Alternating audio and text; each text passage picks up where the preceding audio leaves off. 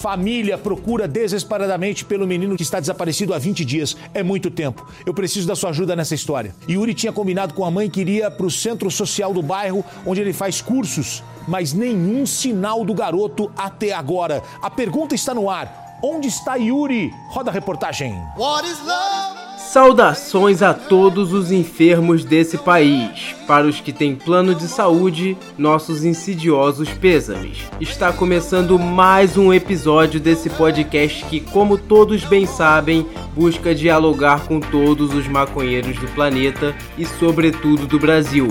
Abre a bula do seu medicamento, de pirona numa mão, chá de camomila na outra e tira o dinossauro da colheira.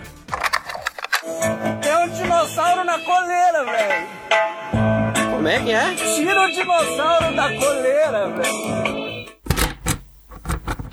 E para quem chegou agora e não tá entendendo nada, hoje teremos um convidado absolutamente especial que, apesar de médico, não é o Dr. Ray. Eu sou o Jonatas e desde já quero declarar que esse programa não incentiva o uso de drogas, mas se for usar, me chama. Ao meu lado esquerdo, com seu desfibrilador rosa, Carolina. Oi, gente, boa noite. Primeiramente, viva o SUS, porque sem eles nós não somos nada.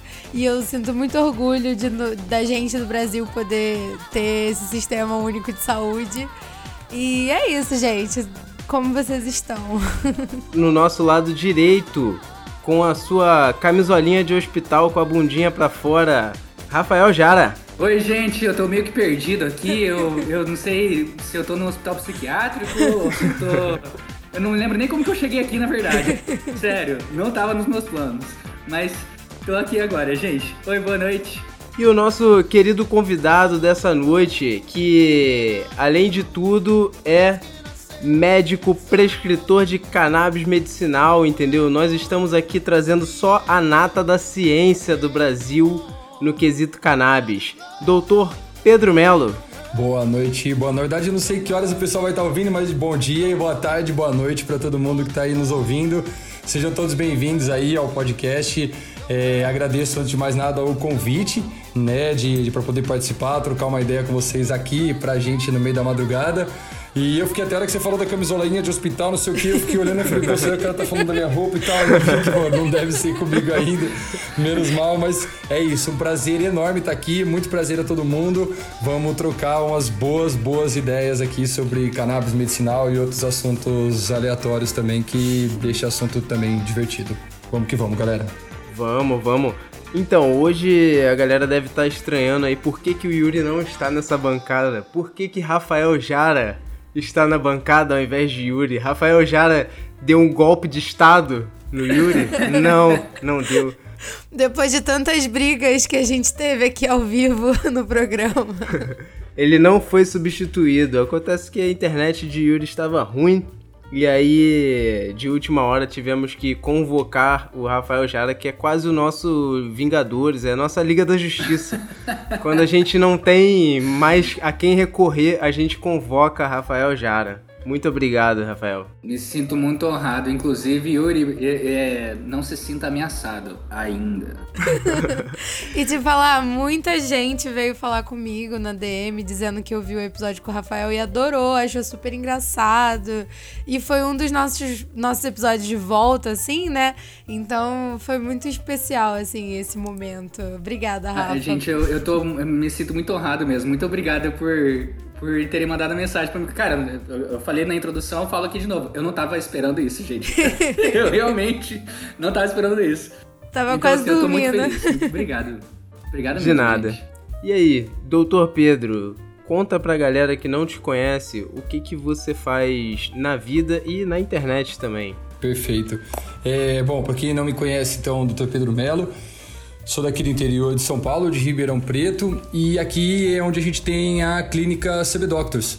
A clínica CB Doctors é uma clínica que envolve o tratamento com a aplicação de canabinoides de forma medicinal, então a gente, trata, a gente faz tanto o tratamento do paciente, o acompanhamento médico sou eu mesmo que faço, quando a gente cuida, quanto a gente cuida de toda a documentação para o paciente ter acesso à medicação, então o registro da Anvisa, que é hoje o documento que autoriza o paciente já há dois anos a importar o remédio e também transportar o remédio, certo? Em território nacional, vai viajar de avião, é parado numa blitz, qualquer coisa que aconteça, ele possa estar portando aquela medicação, então a gente cuida dessa documentação também e a gente ajuda, né? Tem hoje associações que podem fornecer a medicação, tem maneiras de importar a medicação, então, de acordo com a necessidade patológica, as condições do paciente, a gente ajuda também com, né? A gente não pode, né? Nós como clínicas não podemos, a gente não pode vender, eu não posso vender uma medicação, então a gente facilita, a gente distribui o paciente para outras pessoas que ajudam no processo de importação e venda do remédio.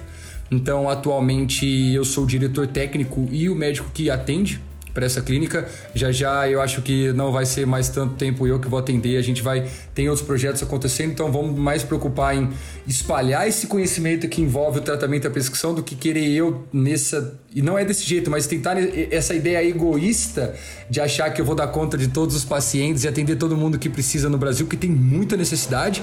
Então começar a trabalhar mais com formar outros médicos, treinar eles para que a gente consiga então distribuir esse conhecimento e, e, e mais clínicas e mais pessoas podendo tratar e trabalhar tendo o domínio no assunto para poder fazer de forma correta. Então eu hoje sou o Dr. Pedro da clínica, eu também sou o Dr. Pedro, né, depois a gente pode falar especificamente sobre cada projeto tal, mas também sou o Dr. Pedro do Cannabistro, né, que algumas pessoas não sabem que eu sou médico, mas estou lá no, no Cannabistro também. E a gente tem agora o terceiro projeto que é o de esportes, de atletas. A gente acho que também vai conversar um pouquinho sobre isso. Então, esse é o Dr. Pedro, que tem um monte de projeto e trabalha com um monte de gente e, e gosta muito, encontrou um propósito fantástico com atrelando medicina e cannabis, algo que eu já acreditava como ideologia e filosofia para minha vida, poder hoje trazer para meus pacientes, ajudar na evolução deles através de algo que eu acredito já para mim, é, é isso. Esse é o propósito do Dr. Pedro. E é isso, a gente vai conversar mais sobre mim, sobre vocês e vocês vão me conhecer mais hoje um pouquinho. Muito foda, muito foda. E tipo assim, é muito incrível saber como todas as pessoas que são convidadas para esse programa são cheias de projetos. As pessoas acham que maconheiro fica o dia todo morgado no sofá, dormindo. E caralho, tipo, o doutor tem três projetos, o Jara nem se fala. Eu fico o dia todo ajudando pessoas a terem os seus projetos, né? Criando ali identidades visuais e artes. E o Jonatas também.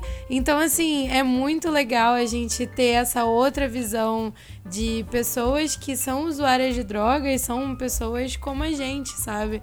É, tem cheios de projetos e, e, esperanças de mudar realmente essa visão da droga no nosso país. O mercado é muito próspero, né, Carol? Eu acho hoje, na verdade, como é um mercado que não existe, aqui no Brasil, então acho que ele acaba sendo muito próspero, é muito fácil, não fácil, né? Mas hoje a, a, as, as ideias, projetos novos no meio desse mercado prosperam muito fácil, tem adesão das pessoas muito fácil, porque é sempre uma coisa, né? Hoje ainda tá naquele muito, muito inédito, muito ninguém ainda pensou nisso, então eu acho que hoje é legal que, que as pessoas que já estão dentro, né, já estão trabalhando com isso, possam ver formas diferentes e formas de poder também trabalhar com outros. Eu, a gente fala muito, né? Ouve-se muito falar sobre a bolha canábica né? Tem gente que fala, enfim, pontos a favor e tal. Enfim, a bolha canábica hoje eu vejo como quanto mais maneiras diferentes da gente inflar isso, e quando eu falo de bolha, é, não é pensando na pequenez disso, de tipo assim, ah, então é uma bolha que não é flexível, então é fechada a um grupo. Não é uma panela, é uma bolha que infla.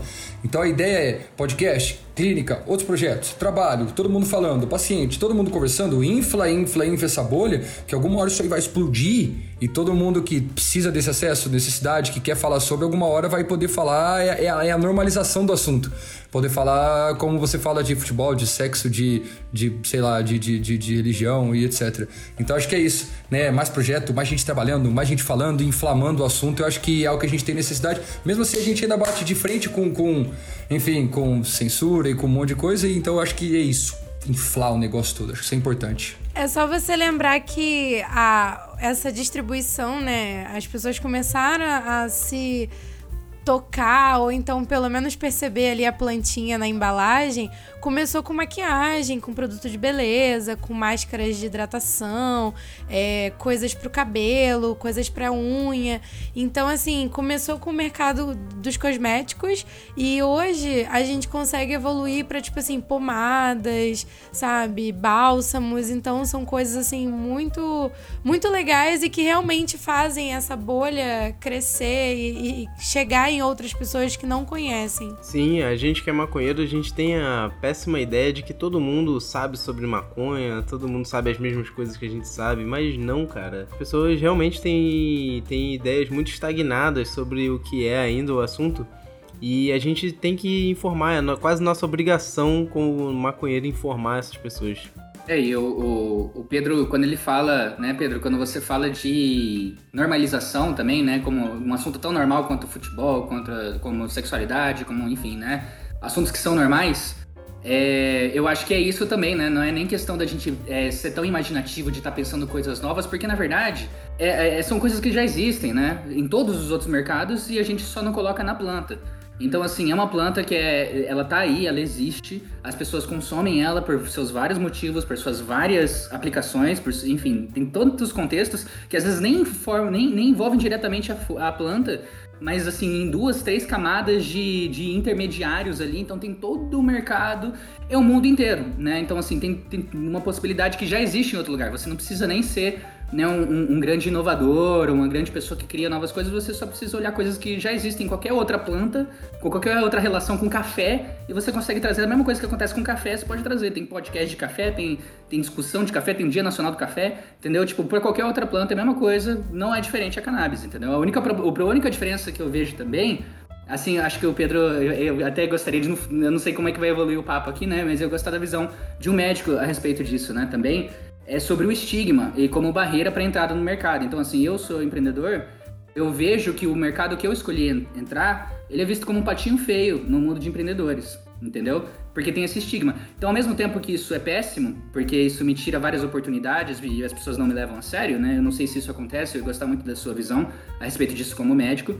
É, mas também é uma barreira que impede esses outros, esses outros empreendedores que estão em outros mercados de entrar, né? Porque tem medo de ser visto como maconheiro, enfim, né? Essas outras coisas. Fantástico. Essa questão do estigma, pô, se você fala que na área do empreendedorismo já é grande, já, né? E no CRM, é. e no meio de um monte de médico, que é uma classe super conservadora. Todo mundo ali certinho. Entendeu? Que o médico você pensa aqui que você pensa? Você pensa no, no cara de, de gravatinha e camisa social usando jaleco, como se estivesse no house lá nos Estados Unidos. Entendeu? E ninguém faz isso aqui. Então, o estigma começa ali, sabe, já? Eu acho assim, quando você fala de. É, muita pessoa tironiza ou acha. Eu acho que isso aí acontece mesmo. Cara, é engraçado que eu tava pensando nisso há pouco tempo atrás. Ou, há pouco tempo antes de começar o podcast. Porque eu acho assim. É, o preconceito ele não é ruim, não. Sabe? Porque a partir da hora que você sofre, às vezes, um preconceito num âmbito muito íntimo você começa a exteriorizar isso de uma forma diferente, porque você já toma umas pancadas logo, é bom que já toma logo no começo, porque depois, na hora que o negócio for grandão, é isso. Quando você fala de estigma, cara, eu acho que atrapalha muito, tá? Muito. Conheço muitas pessoas que têm ideias fantásticas sobre o mercado, mas que o pai e a mãe não sabem que faz uso, então não pode falar disso em casa. Então como é que eu vou falar sobre um projeto que eu vou ganhar milhões se meu pai e minha mãe são contra? Uhum. Olha que doideira isso, cara. E aí, isso que é muito doido, cara, porque na verdade isso é muito. muito cara, isso é foda porque enquanto fora do país o pessoal tá ganhando tipo trilhões e o negócio é besta de se falar, hoje a gente ainda tá batendo cabeça com esse assunto. E aí que você vê, porque os poucos que então criam hoje coragem de falar: peraí, sou eu que tô falando sobre isso, todo mundo vem em cima. Isso é bom, porque de certa forma esse pioneirismo gera uma certa inspiração. Hoje eu gosto muito mais de trocar ideia com o aluno da faculdade o cara que está formando agora, porque esse menino não tem uma, um vício de trabalho, ele é mais aberto, ele não está secão em, em, dinheiro, ele não tem já família e tal, ele é um cara mais flexível. Então é aquela pessoa que é mais fácil de você trocar uma ideia e colocar um trabalho, e ó, nós vamos conversar com isso. Agora hoje você pega exemplo, tá? Para você entender bem já o que você vai o que nós vamos falar.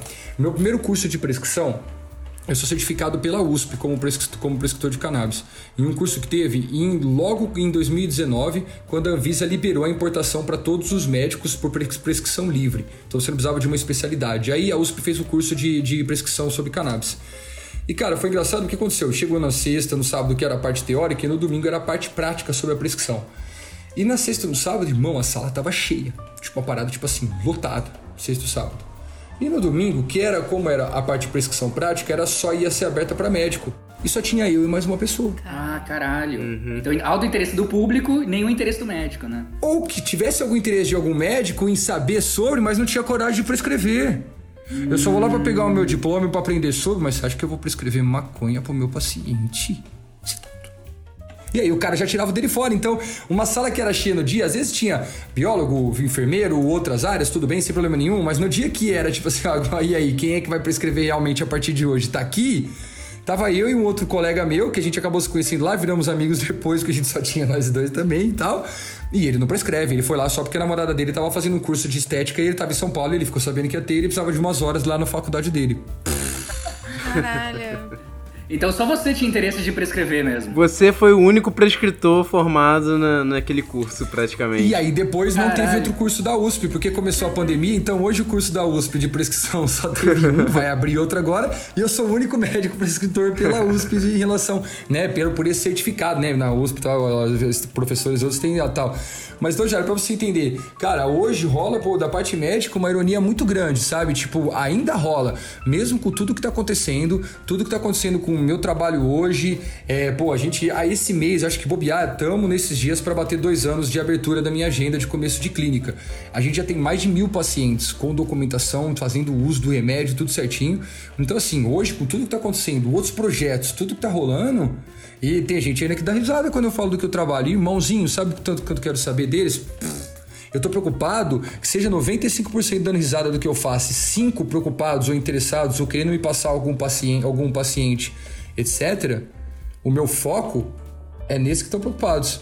Entendeu? Então, quando a gente fala, existe podcast, qualquer tipo de trabalho de falar sobre o assunto, de trocar uma ideia, e a mim, cara, eu acho que tem quem tem que inspirar é justamente esse cara que, pô, eu tenho uma ideia foda, ou não, ainda não tive uma ideia, porque rola esse bloqueio de nem pensar nela, porque eu não posso falar sobre. Agora, pô, se o cara lá é médico, e tá falando sobre. Eu tenho outro que é dono da empresa, outro é dono da farmácia, o outro é atleta, o outro é paciente. Pô, por que, que eu não posso então também trabalhar com isso, que é o que eu acredito seja próspero? Então é a ideia é justamente que as pessoas comecem a acreditar mais no seu propósito, independente do assunto ser algo tenebroso aos olhos de outros, porque isso pode ajudar muita gente e você só vai saber a hora que você meter a cara lá. É isso que eu acho. Mas não é fácil. Não, não é. Eu mesmo, eu tenho muito medo de perder meu emprego, admito. Porque eu tô aqui, de certa forma, eu tô me expondo na internet, me expondo a minha carreira, porque eu falo abertamente que eu sou farmacêutico, entendeu? Que é isso. Então, então quem quiser me perseguir, vai me perseguir. Espero que isso não aconteça, mas, né? Quem quiser, vai. Mas, cara, é muito complicado. Mas o que me faz continuar é crer que, que acima de trabalho, acima de formação, acima de qualquer outra coisa, é, eu tô realizando um trabalho que muda a vida de pessoas, entendeu? Então, assim, o, uh, o pouco que eu ofereço para as pessoas na internet é, já foi suficiente para eu receber vários depoimentos, para eu receber gente falando assim, pô, cara fiz o, o óleo que você ensinou a fazer e dei para minha sogra que morria de dor por causa de uma hérnia e ela disse que nunca dormiu tão bem na vida, tá ligado? Poxa. E então assim, cara, só isso assim, eu acho que já vale a pena. Então, cara, só de falar sobre a gente já tá ajudando alguém, porque vai chegar em alguém que precisa, com certeza. É aquilo que você falou e é o que a gente vive falando também lá no, nos estágios do prensado. Não é só você fazer o curso para você ter no seu currículo, sabe? Para quando chegar a hora que estiver bombando no Brasil, que tiver, sabe, lá na frente, você poder ir e, e exibir no seu currículo. Você tem que botar a cara e você tem que, como seu papel de maconheiro, você tem que falar bem da planta, mostrar vídeo, mandar artigo, entendeu?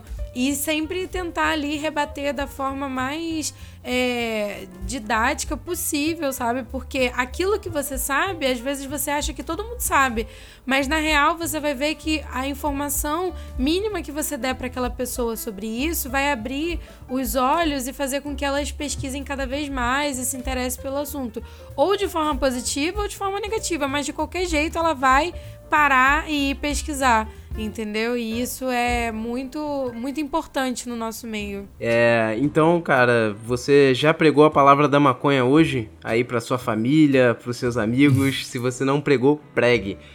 E agora nós vamos para aquela parte legal do programa. Vocês estão preparados? Vamos pro jogo? Uh, vamos. Vamos.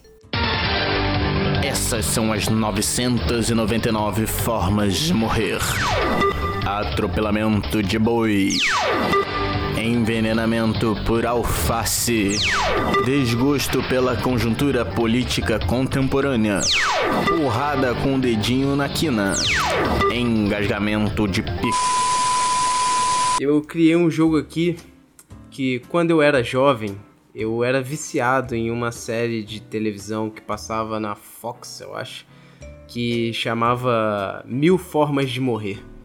E aí, cara, para ser original e diferente e também não, não ter problema com direitos, eu nomeei o jogo de 999 Formas de Morrer. Perfeito. Original. É, super original. E, cara, por que, que eu escolhi um jogo sobre morte? Porque estamos com um médico, um cara que preserva a vida, mas nós não podemos subestimar as formas idiotas que um ser humano pode morrer. Então, nada melhor do que lembrar sobre sua vida e sua mortalidade, né? Comemorando a morte. Incrível. O jogo é simples. Ele consiste no seguinte: eu vou contar uma breve história sobre a morte de alguém. E aí vocês vão ter que me dizer e justificar se essa morte que eu contei é real ou falsa. Ah, cara.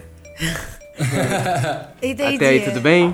Tá. Ô, Jara, você não, sabe, você não sabe a resposta não, né, Jara? Você tá com cara de que já conhece a brincadeira, hein? Já tá, já tá todo combinado aqui. É, ah, se só eu não souber. Beleza. É, então assim, vocês vão ter que me responder se é real ou falsa e me dar uma justificativa. Quem acertar ganha um ponto, mas se você errar e eu gostar da sua justificativa, você pode levar um ponto de criatividade aí pela resposta. Entendi. Novas regras. Legal. o Yuri tá legal. perdendo. A primeira morte é um ator francês, Jacques Leroux, que viveu no século 17, era um jovem revolucionário e em um ato político, o ator tentaria matar o Duque de Borgonha dentro do teatro da cidade. Durante uma peça, o ator preparou uma arma que usaria na peça e a carregou com munições reais. Na hora do ato, a arma que já estaria velha, ao ser apontada para o Duque, falhou o tiro. O desastrado e jovem revolucionário, em um ato de desatenção, olhou firme para o cano da arma e a testou. Para o seu infortúnio, ela funcionou. Essa morte é verdadeira ou falsa, Carolina? Então, eu acho que essa morte pode ser verdadeira. Por quê? É, por mais que essa história se passe no século XVII, até hoje em dia, né, você consegue comprar armas às vezes de forma ilegal e é tipo umas armas muito velha e que pode realmente falhar, entendeu? Então, assim, é, eu acredito que existam pessoas que olhem dentro do cano da arma, porque eu acho que, sei lá, talvez eu olharia, não sei. não sei, não sei. Depende da situação, eu não sei. Mas eu acho que eu ficaria com mais medo do coice, sabe? Não de levar um tiro, mas da arma bater no meu olho assim e eu levar um coice. Mas eu acredito que realmente ele apontou, a arma não funcionou, né? Engatilhou. E aí, quando ele virou pra olhar, ela deve ter, sei lá, explodido e, e enfiado uma pólvora na cabeça dele. Eu acho que é possível. Você acha que é verdadeira? Uhum. Tá ok. Rafael Jara. Caramba, eu acho que é até mais comum. Eu, eu concordo com a Carol quando ela fala que até hoje isso poderia ser passível de acontecer. Eu tenho certeza que isso, se você for procurar em- por notícias, na aba notícias do Google, você vai encontrar uma notícia de alguém que deu um tiro na própria cara olhando o cano. sabe? Eu acho que você vai encontrar isso. né? eu me lembro uma vez, eu tô usando como referência a própria estupidez humana, né? É, eu me lembro uma vez que eu tinha encontrado uma notícia de um cara que foi fazer roleta russa, só que com aquelas armas que são de. aquelas pistolas que você coloca o pente assim. Eita. Não tem como ser aleatório. né? Então é claro que a única bala que ia ter, por mais que tenha, sei lá, 14 espaços, ia ser a primeira, né? Então, então assim. é, e aí eu, eu coloco a minha argumentação principal, na verdade, é que assim, tá falando do século XVII. Então, talvez, eu não sei se arma era uma novidade aí, eu sou péssimo com posicionamento histórico, mas eu, eu imagino que é mais novidade do que agora que já faz um tempão que a gente tá acostumado com arma, né? Explodindo todo mundo. Então eu imagino a cara não familiarizado com uma arma, né? Tipo, sei lá, querendo ver o que, que tá dando errado. E eu consigo imaginar essa cena acontecendo, assim, dele, dele atirando na própria cara. E não sei, me parece uma, uma típica história do século XVII na França. Então você confia na estupidez humana. Eu confio muito na estupidez humana. Cara, eu acho que eu super olharia no cano da arma. Super, super, super. Por isso que o cara que eu tô pensando aqui, cara, porra. Então eu sou o estúpido, porque eu teria morrido molezinha, molezinha nessa, porque eu tinha batido. Cara, com certeza eu ia falar, meu. Século XVII. Não, mesmo hoje, eu acho que hoje eu ia falar, meu, caralho, que show. O que, que tá acontecendo? Dá um totó aqui, tipo, cara, pô, eu acho que dá pra acontecer. Eu acho que dá pra continuar. Não, eu acho que dá pra acontecer como, como eu, eu concordo com o Jara, tá? Se você procurar no, no- na internet, você deve ouvir, deve achar infinitas histórias de gente que faz isso hoje. Tipo, direto até vídeo você deve achar. Então, cara, é, eu acho que, pô, eu tentei achar algum erro, tipo assim, sei lá, tipo, se Borgonha não era na França, ou alguma coisa do tipo, alguma pegadinha do tipo, ah, a história, mesmo que possa ser real, não tem sentido porque tem coisa errada ali que já quebra a teoria. Mas, cara, eu acho que você não teria uma pegadinha, eu acho que eu O erro é faria isso se eu tiver. É, fácil. Mas você acha que é, você acha que é verdadeiro ou falso, então? Eu acho que é real, é verdade. Lógico. Então tá Só se todo mundo cair na pegadinha, então. Então vamos lá, galera. Essa morte é uma morte falsa. É completamente falsa. Eu criei essa história. Eu achei sensacional. Super daria um filme assim. O cara tentando matar o Duque de Borgonha, que eu não sei nem se fica na França. Fica. O doutor Fica. acertou em parte. Fica. Então tá bom, então tá bom. Mas foi muito legal a história. Eu gostei da fanfic. Boa fanfic, boa fanfic. Foi longe. Vamos lá, vamos, vamos pra segunda. Bora. É, nessa rodada ninguém ganhou um ponto, Que engraçado. Poxa. mas vamos lá. Qin Shi Huangdi foi o primeiro imperador da China, governante implacável. Ele queria mandar no país para sempre. Tanto que topou o experimento de seu alquimista, que dizia ter a chave da imortalidade, tomar altas doses de mercúrio.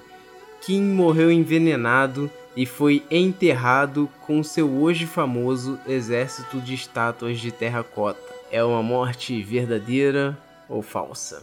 Eu acho que é falso. Porque eu não sei, mas eu acho que se você enterrar Mercúrio, dá ruim. Eu acho que não pode enterrar Mercúrio. Talvez ele tenha realmente morrido envenenado. Mas talvez não de mercúrio, não sei. Mas eu eu acho um experimento assim muito diferente, né? Tomar mercúrio todo dia pra você viver. Eu acho que esse maluco aí ele queria matar o imperador pra dar um, um motim, botar alguém no lugar e aí ele inventou essa história e o cara comprou. O cara realmente queria viver pra sempre. Você acha E é que ele isso. queria dar o golpe? Então é verdadeiro ou falso pra você? Eu acho que é hum, falso. Eu acho que ele não morreu de mercúrio, porque senão ele não seria enterrado lá. Que eu acho que não pode. Então tá bom. Você acha que não pode por motivos de. O... Vozes da minha cabeça. Os chineses sempre priorizaram pela sustentabilidade e eles nunca iam matar alguém de forma que prejudicasse o meio ambiente. Não, não tinha autorização do Estado pra conseguir enterrar o Mercúrio. Não tinha. Vamos lá, Rafael Jara, o que, que você acha? Eu tô. Eu sou péssimo de exatas e eu tô faz muito tempo tentando calcular a idade que ele morreu aqui. Vamos lá, 259 menos 210. É o quê? 49 anos? É. Então, antes de Cristo. Então ele morreu bem velho, né? Considerando né, a faixa de idade. O que, que as pessoas viviam lá? Por, sei lá, 40 anos? Não sei. Eu tô também falando com dados da minha cabeça, né? também. É, tá, tá tudo baseado assim. Geografia que aprendi na escola. Não sei, né? Os asiáticos sempre foram muito saudáveis, né, cara? A gente sempre vê um asiático velho nos filmes, então eles vivem bastante, eu acho. Na Bíblia tem aquele, aquela galera lá que também é oriental que viveu pra caramba, né? Eu vou apostar no verdadeiro. No verdadeiro, eu acho que o, o alquimista veio com esse papinho. Pra, é, alquimista tem dessas, né? De, ah, eu descobri o negócio, ah, eu tenho a poção da vida eterna, não sei Você o quê. tá afim dos negócios da hora, uns negócios É. diferenciados. Aí o cara vai lá, descobre um cogumelo diferente. então, assim, eu, eu acho que pode ter chegado um alquimista com esse papo e o cara entrou, né? Eu, eu, eu acho que pode ser verdade, assim, e aí ele acabou morrendo envenenado. Eu acho que é verdadeiro. Então tá bom. E você, doutor Pedro? Cara, vocês são muito criativos, puta merda. Mas vamos lá. Cara, eu acho que se hoje viver na China já, é- já deve ser meio chato, por causa dessa parada de ditadura toda e com internet, naquela época devia ser chato pra cacete. Então, pra começar, burrão dele de querer viver no negócio pra sempre, entendeu? Porque, pô, antes tivesse alguma coisa divertida pra fazer lá, tipo, ah, então vou viver pra cá, pros lados de cá, sei lá, Califa, Brasil, alguma coisa assim. Ok, mas se ele já é burrão, já que ele queria fazer essa parada toda, então eu acho que ele toparia o experimento do alquimista. Até porque né, acho que esses caras da ciência das antigas eram os caras que, tipo, ah, então o que você falar tá falado. Então, ah, se nós vamos tomar um negócio que vai fazer eu ter ouro infinito ou ficar imortal, eu acho que ele tomaria essa parada assim. Tá? A história é viajeira, mas agora entendi que na parada tem um pouco de, de invenção com um pouco de tudo. Então, na verdade, não tem por que duvidar depois que.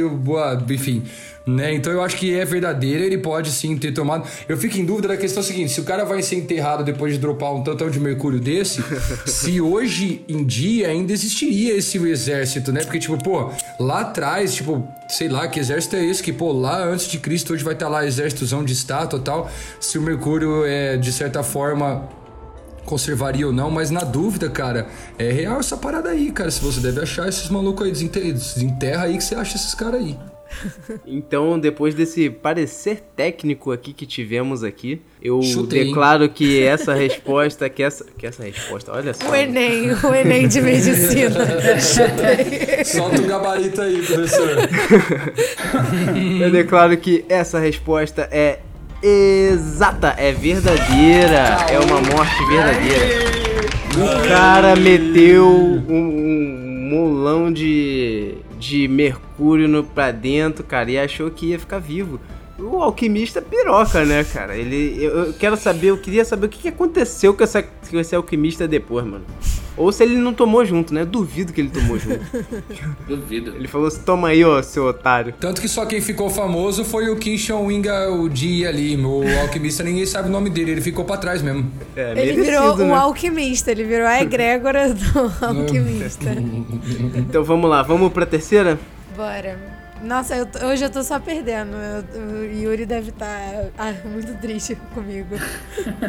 Então vamos lá, ó. Um ponto para Rafael Jara, um ponto para doutor, doutor Pedro e mais um ponto para doutor Pedro pelo parecer técnico que deu na morte do imperador chinês. Adorei. Boa, obrigado, viu? Mandou bem. Ganhou ponto por perícia. Eu não sei se esse, eu não sei se esse, eu não sei se esse pontinho de lambuja todo convidado tem, mas eu agradeço Eu ele, tá? perdi, mano, eu perdi, cara. Não tem, não tem corpo mole aqui, não. Não Pô, que é tem. competitivo, aqui é sério o bagulho. Sim, aqui é guerrilha, Latinoamérica. Não tem amizade aqui, não. Vamos lá. Terceira morte. Segundo relatos, o médico de Carlos II, rei de Navarra no século XIV, propôs uma cura bizarra para sua doença: dormir com um lençol embebido em aguardente. Na Idade Média, os destilados eram vistos como remédio. O problema é que uma vela tocou no lençol e o rei morreu carbonizado.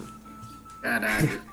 Eu acho que isso é possível. Eu acho que essa, esse relato, segundo relatos, eu acho que é verdade. Porque, por exemplo, século XIV ali, uma, uma cura bizarra de uma doença, provavelmente devia ser uma doença de pele, porque a galera não tomava banho, vivia com os ratos, todo mundo ali na comunidade, entendeu?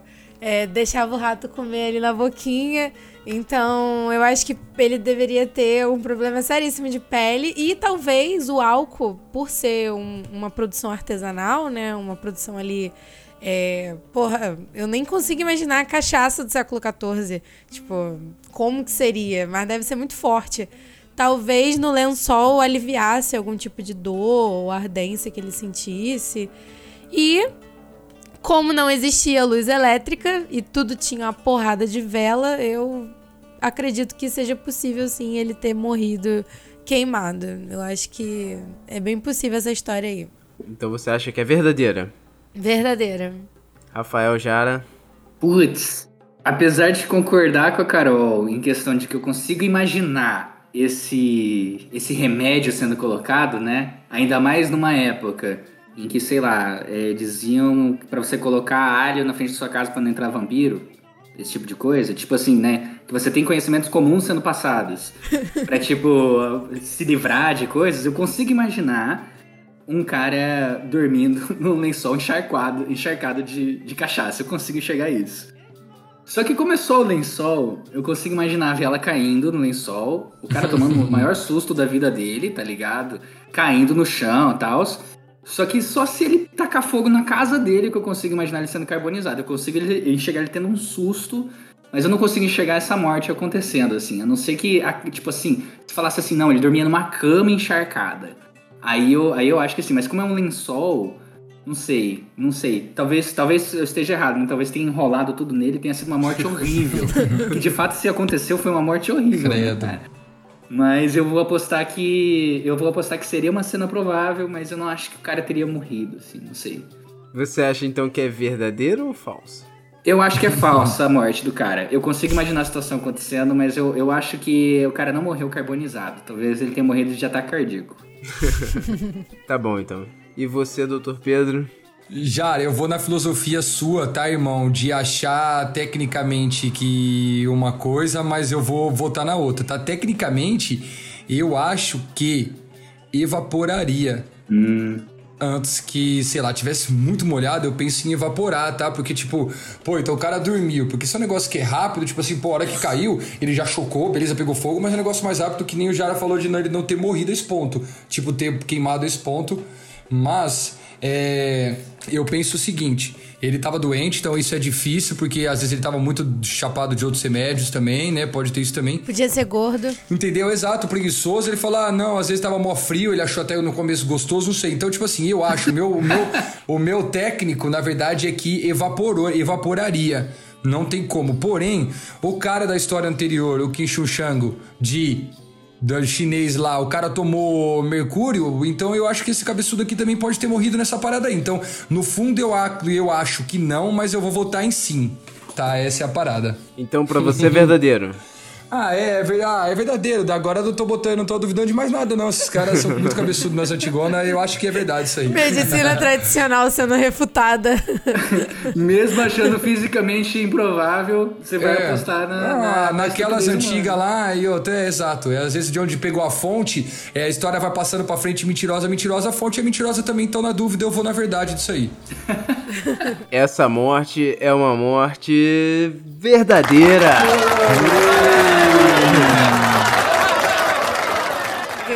Pontinho, pelo menos. pra não ficar no, no, no zero. No zero a zero. Ó, de virada é mais gostoso, hein? Porra, mas o doutor tá com três pontos na frente. Caraca, tá disparado. Vamos lá. Linus Pauling foi um cientista que trouxe inúmeras contribuições para a química e para outros campos da sociedade. No entanto, Linus Pauling também ficou conhecido pela defesa do uso de grandes doses de vitamina C na cura de resfriados e gripes. Mas Pauling acabou morrendo de cálculos renais por excesso de vitamina C. Essa morte é uma morte verdadeira ou falsa? Isso me lembrou muito pergunta do Enem, lá do colégio de biologia. Mano, eu não. Eu juro, de, desculpa a todas as pessoas de biologia, mas eu não estudei nada desses negócios de do que, que a vitamina causa no nosso corpo. Eu fui péssima nessas aulas, meu Deus. Tanto que eu fui suspensa em uma dessas aulas por ter beijado na boca, sem querer. Sem querer. sem querer, sem porque querer. foi muito rápido. Mas deixa eu ver. Eu acho que Linus Pauling eu conheço esse nome. E Química, tipo, eu acho que ele realmente existiu. É... Ele ficou conhecido pelo. Sim, eu, eu não sei se ele criou ou se ele realmente defendia a vitamina C. Ou se muita vitamina C causa cálculo renal. Então, caraca. Difícil, difícil. Essa morte é verdadeira. Porque eu vou apostar que muita vitamina C causa cálculo renal. Eu vou apostar. tá bom. Senhor Jara. Fazendo referência à história do, do imperador da China, né, do que morreu envenenado com mercúrio por causa de um alquimista, essa aqui é uma versão mais moderna, né? Só que com, com ele mesmo. E eu acho que tem muito essa brisa também de cientista é, que faz uma nova descoberta e aí o cara fica fissurado por aquilo, aquilo vira a vida do cara. A vida do cara deve ter virado vitamina C, ele devia ser um porre nas festas. Tá o, cara, o cara descobre uma coisa nova, e aí toda vez ele tem que falar do negócio novo que ele descobriu. Sabe que ninguém aguentava mais, mano. E, ironicamente, o cara, o cara gostou tanto do bagulho que ele morreu de vitamina C. Não parava de falar de vitamina C. Já tomou sua vitamina C hoje. É a gente com maconha. É, exatamente. exatamente, exatamente. Então, maconha não deve causar o cálculo renal, né? Mas e eu também não. Aí, aí, a gente tá em desvantagem, Carol, né? Contra o Pedro nisso aqui, porque a gente não, não ah, sabe. É. Né, a gente tá ele, ele tá assim, aqui. ó. Ele tá assim, ó. É bom que eu fiquei por último, né? Senão vocês iam copiar minha resposta dessa. Ele tá preparando é o TCC ali, cara. Não, tá com toda a tese ali no jeito. É, essa tá fácil, não, essa tá fácil, na verdade. Ele já levantou, puxou uns dois livros ali que eu vi. Tenho nenhum, nossa, Chega de livro da minha vida. Ai, cara. Então você acha. Sim, é verdadeiro, cara. Verdadeiro. verdadeiro. Então tá bom. Verdadeiro. Você confia que a vitamina C causa cálculo renal. Eu, eu confio que um cara morreu de tanta vitamina C. Tá bom, tá bom.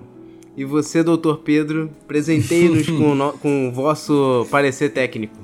Bom, é, cara, na verdade, sobre Linus Pauli, eu nunca sei se, na verdade, cara, pra mim você tá inventando esses nomes todos, tá? Não tem esse cara, esses caras, esses cabras, não existe nada nenhum desse. Eu tô ainda na dúvida se você tirou de algum lugar, você tá inventando isso agora, mas de qualquer jeito, as histórias são boas, tá? É, são os caras muito antigão, né? Os caras, tipo, lá das antigas, mas ok.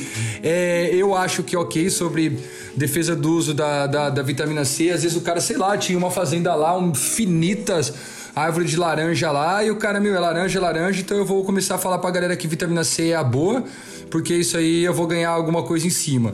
Ok. É, a parte técnica, eu, eu vou, tá? Eu vou no verdadeiro, porque eu vou com meus dois brothers nessa, porque tem, também não dá para deixar os caras sozinhos, né? Enfim, a Jara, a Carolzinha, eu vou, vou com eles no verdadeiro. Mas, mas é, eu acho que o excesso de vitamina C não vai gerar cálculo no rim tá? Mas eu vou no verdadeiro com meus brothers. Tá bom. Mas não, não dá, vitamina C não dá cálculo renal. Eu Muita acredito vitamina. que não. Tá? Dentro da minha limitação como médico, eu acredito que a vitamina C não vai dar cálculo renal. Então tá bom. Posso estar errado, depois, tá? depois de um milhão de mg de THC na cabeça, você quer que o médico responda se vitamina C causa cálculo renal? Eu fiquei assustada, eu fiquei assustada. Eu tô indo com eles. Vamos, tô indo com eles. Não vou deixar os caras sozinhos nessa. Mas vamos lá então. Vocês. Todo mundo vota que é verdadeiro? É. Então vamos lá. Essa morte é uma morte falsa.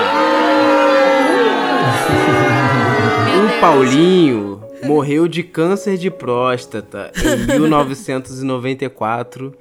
E não só isso, ele ainda jurava que ele acreditava que ter atrasado o câncer de próstata por causa da vitamina C. ah, então ele era o chato. Metade da ele história tava certo. O cara nunca lava a boca sobre vitamina tá, C. O cara era é. ficcionado com essa parada de vitamina C, mas ele, enfim, não foi isso que salvou ele de lugar nenhum, não. Não. Talvez porque ele tivesse um laranjal mesmo, né? Então tem que pesquisar. Deve aí, ser. Né? Se era interesse econômico. Tirou alguma era... coisa em cima esse canalha. Isso, era um latifundiário, sei lá, de, de laranja. Mas isso aí, cara. Já eu vou te dar o ponto por ter justificado que ele, com certeza, ele falava de vitamina C nas festinhas, entendeu? Ele realmente, o Linus Pauling realmente foi, realmente existiu, tá ligado? É porque vocês não são de, de química nem nada do tipo, vocês são de ou biológicos e humanos, mas ele, ele realmente existiu. Então, ó, pra atualizar aqui o placar e finalizar o nosso jogo. Um ponto para Carolina, dois pontos Rafael Jara e três pontos Doutor Pedro. Doutor Pedro, você é o vencedor do 999 formas de morrer.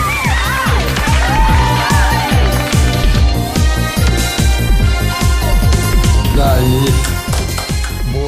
Obrigado, viu? Valeu.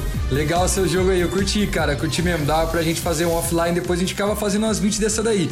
Se você inventasse todas aí, vai a criatividade pesada aqui também, nossa. Mas legal, viu? Legal. Foi bacana participar desse jogo aí com vocês. Tá, enfim, os competidores todos de alto nível e tamo junto, galera. Legal, obrigado aí. Se quiser depois, tem mais, tá? É isso, depois você me passa essas colinhas aí. Você que ganhou pode pedir uma música. Isso, cara, você tem o direito, todo mundo que ganha o jogo aqui nesse programa tem o direito de pedir uma música. Tipo, fazer, fiz três pontos aí, é tipo ter os três gols lá do Fantástico, né? É, tipo é. isso. Cara, legal, hein? Poxa, é... hoje teve a live do Racionais, não sei se, se vocês gostam, se vocês assistem, uhum. mas hoje teve, pô, a live, a primeira vez que o Racionais fez uma live, né, no, na, na, pandemia, foi bem legal, bem produzido pra caramba, então eu tô com. Eu tô com as músicas deles na cabeça. Né, então eu gosto de um por amor, dois por dinheiro, né? Tô com ela na cabeça, fiquei com ela na cabeça antes de. Tava ouvindo a música antes de. Foi a última música que eu ouvi antes de começar aqui a gravar com vocês. Então, se vocês conhecem, ou se quem não conhece aí tiver quiser ouvir, um por amor, dois por dinheiro. Personagens MCs.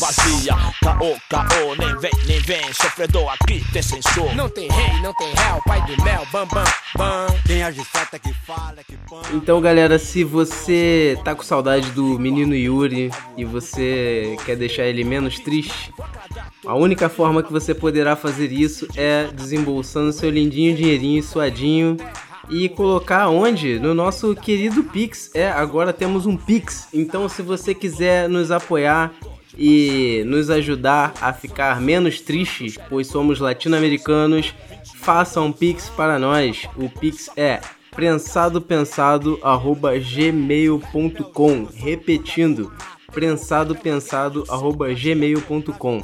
Aí você manda o Pix lá pra gente. Manda uma, se você quiser mandar uma mensagem e você quiser que a sua mensagem seja lida nesse programa, eu vou fazer isso.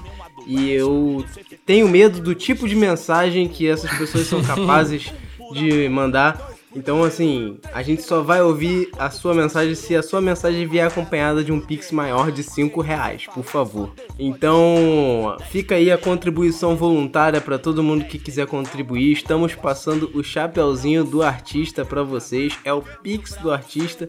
Então, quem quiser contribuir e ajudar, somos eternamente gratos. Vou fazer um pix para ajudar. Tem que desembolsar. Acha que vai chegar aqui. É, só chegar aí, gravar, conversar besteira, falar do monte de projeto e ir embora. Tem que fazer um pix aí pra ajudar a galera. Não, é. Aí depois ouve, fica aí dando risadinha boba no, no meio do metrô, no meio do, do ônibus e não, acha que não vai pagar nada. Tá enganado. Se divertindo, é, pô, o dinheiro precisa ser suado aqui também. É suado em todos os lados, né? E outra, faz isso aí correr, filho. Não fica segurando, não. Faz mal. Quero rir também, poxa. Mas e aí, Pedro, como é que você começou nessa, nessa história de prescrever cannabis? Vamos lá, eu na verdade tenho seis anos de formado, né? Já estou no sexto ano como médico. E no começo, quando eu comecei a trabalhar, né? Na verdade, na faculdade mesmo, eu já tinha uma certa queda por esse uso medicinal da cannabis. Né? Fora do país, já estava sendo utilizado há tipo, sei lá, oito, nove anos, né? Canadá, Estados Unidos, Holanda. E só que para mim ainda era, até pouquíssimo tempo atrás, ainda era algo muito distante, né? A questão da prescrição do uso, mas a ideia poderia ser sair do país para isso, que seja, mas procurar de alguma forma poder atrelar o que eu fizesse profissionalmente à aplicação da medicação. Trabalhei por três anos, na verdade por cinco anos no total como pronto-socorro, né? E eu trabalho ainda, ainda tô tirando o pé, mas ainda tô dando os plantõezinhos, como eu tava falando, né? Eu ainda gosto de, de estar no hospital, ainda me sinto bem de estar ali, de, da correria, de, de emergência, plantão, então ainda dou, vou um pouquinho pro hospital para me sentir um pouco vivo, né? Sentir um pouco esse propósito, dar uma pulsada mais forte. Mas é, há dois anos atrás, quando a Anvisa autorizou a importação das medicações, que os médicos pudessem prescrever a medicação, então, mais ou menos em outubro, novembro de 2019, foi quando realmente eu vi a brecha em relação a poder aplicar para os meus pacientes e poder utilizar né, no meu tratamento esse tipo de medicação. Eu até então trabalhava com ortopedia, eu estava no meu terceiro ano trabalhando com ortopedista e eu sou de família de ortopedista. Então aí o rolo já começa mais ou menos por aí, porque eu tive que chegar em casa né? Eu hoje, na verdade, a, os meus sócios é o meu melhor amigo, o Caio e a Joara, que é minha namorada. Então a gente teve que chegar em casa, tipo, num jantar e dar o papo. Tipo, eu tô largando a ortopedia e tudo isso que tá acontecendo, e todo esse trabalho e tudo isso que vocês estão planejando para mim desde sempre. E a gente vai trabalhar com cannabis, com maconha. A famosa maconha. E aí, então, tipo. então, essa parada aí, quando a gente tava falando no começo lá sobre sair do armário e tal, isso aí pode ser muito traumatizante, pode. Em casa foi aquela coisa assim. Isso eu tô falando lá atrás, hein? Eu vou explicar hoje como é que tá o contexto hoje. Mas foi aquela coisa assim: você vai abrir uma boca de fumo, mas você não precisa de, de CRM para vender droga, entendeu? Então, sabe, a polícia vai, a hora que você abrir, a polícia vai entrar lá e sabe umas paradas, tipo assim, meio bizarra. Mas não é por nada, porque hoje, na verdade, até hoje, estou falando de dois anos atrás, até hoje rola uma ignorância né, coletiva muito grande em relação ao assunto por culpa de, de mídia e governo e um monte de gente, na verdade, que fez esse tipo de, de endemonização em relação ao assunto. Não vem tanto a casa agora, que aí é uma parada mais histórica, é mais uma aula de história do que uma aula de, de medicina, uma, um conversar um pouco sobre mim.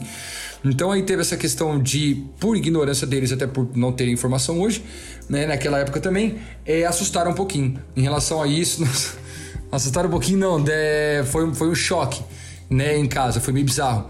Eles ficaram sem falar com você? O meu pai, sim, por um tempo. O meu pai, né, enfim, morro de amor por eles, hora nenhuma parecer que tô fazendo uma crítica à pessoa, mas uhum. meu pai, né, de certa forma, com uma bagagem de preconceito ali muito grande. Meu pai é o cara lá de Recife, nordestinão e tal, mas hoje já mudou bem isso. Mas na época ele teve um. ele criou uma birra muito grande em cima disso tudo.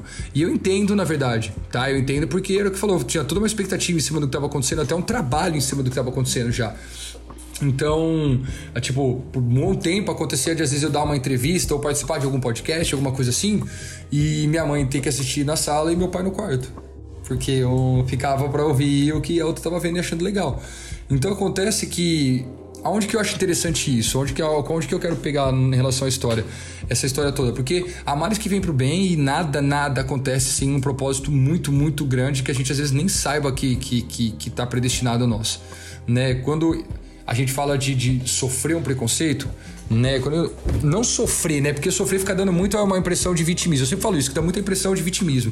Mas quando você acaba rolando um preconceito desse no âmbito muito íntimo seu, muito particular, que é a sua família, ou sua mesa de jantar no domingo à noite ali, se ali já rola um confronto, ali já rola toda aquela exacerbação, todo esse, esse, esse contexto negativo em relação a isso, qualquer coisa que fosse me acontecer fora daquele âmbito, seja classe médica, amigos, qualquer um, qualquer um que fosse me ironizar ou achar ruim alguma coisa, para mim, irmãozão, o mais difícil já tinha sido lá dentro. Então, nada hoje que qualquer um vá falar do tipo, ah, eu não acho que você deva falar de maconha, eu não acho que você deva colocar uma folha de maconha no seu Instagram, irmãozinho, irmãozinho.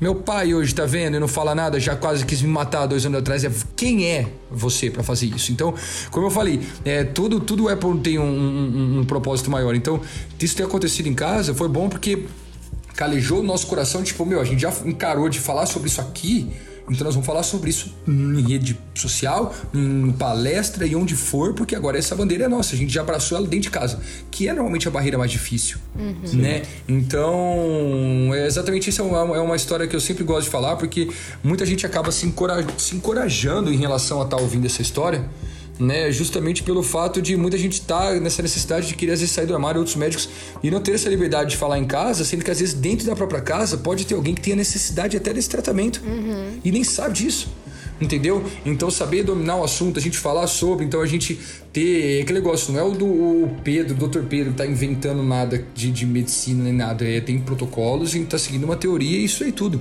Então não é que é dependente do que o Dr. Pedro faz fora do Dr. Pedro, mas é ali, é toda a seriedade que envolve e toda, pô, a gente, como a gente estava falando, a gente não quer levar o assunto com seriedade, levar, pô, então não é medicinal, então vamos levar com esse assunto então assim.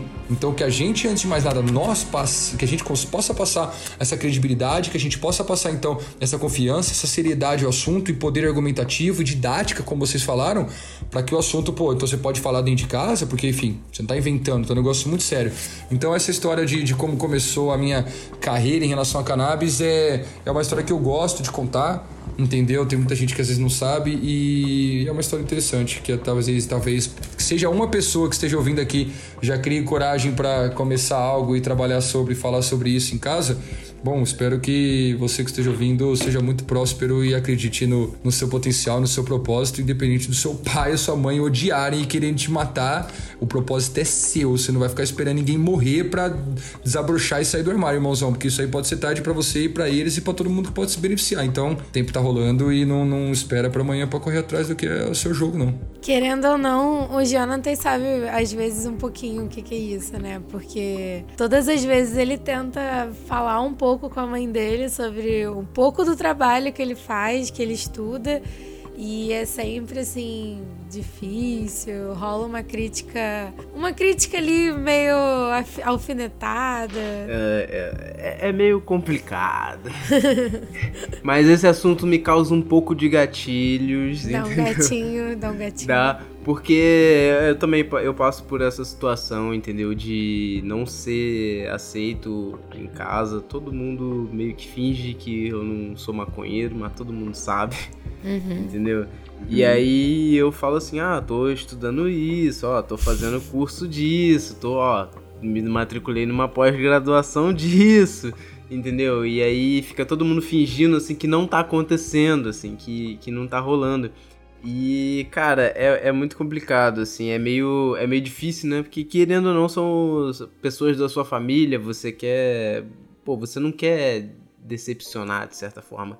Mas é isso, cara. Eu não tô decepcionando ninguém. Eu tô fazendo o que eu quero fazer da minha vida, mano. E, e bem feito.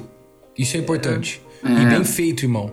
Então, é isso, cara. É, é, eu acho que, enfim, não querendo poptar e não, não querer ser, enfim, nem, nem me intrometer em nada, enfim, do que tá rolando por aí, enfim, né? Não, não online. Depois a gente conversa sobre off. Mas essa é a ideia, entendeu? Porque você não deixa de ser um filho bom uma pessoa boa que trampa e trampa bem, tá fazendo uma parada que, cara, eles podem talvez não ter noção do que você tá fazendo, da grandiosidade, mas hoje você se comunica com muitas pessoas, você leva informação, você tem poder de mudar a opinião das pessoas, entendeu? Isso tem um poder muito, muito intenso. Talvez eles não vejam hoje, mas talvez mais para frente uma necessidade do seu conhecimento ou como você já sabe que vai acontecer, conforme prosperar e gerar grandiosidade em cima disso, é, alguma hora vai estar tá grande demais que alguma hora você vai estar tá cutucando quem está do lado ali.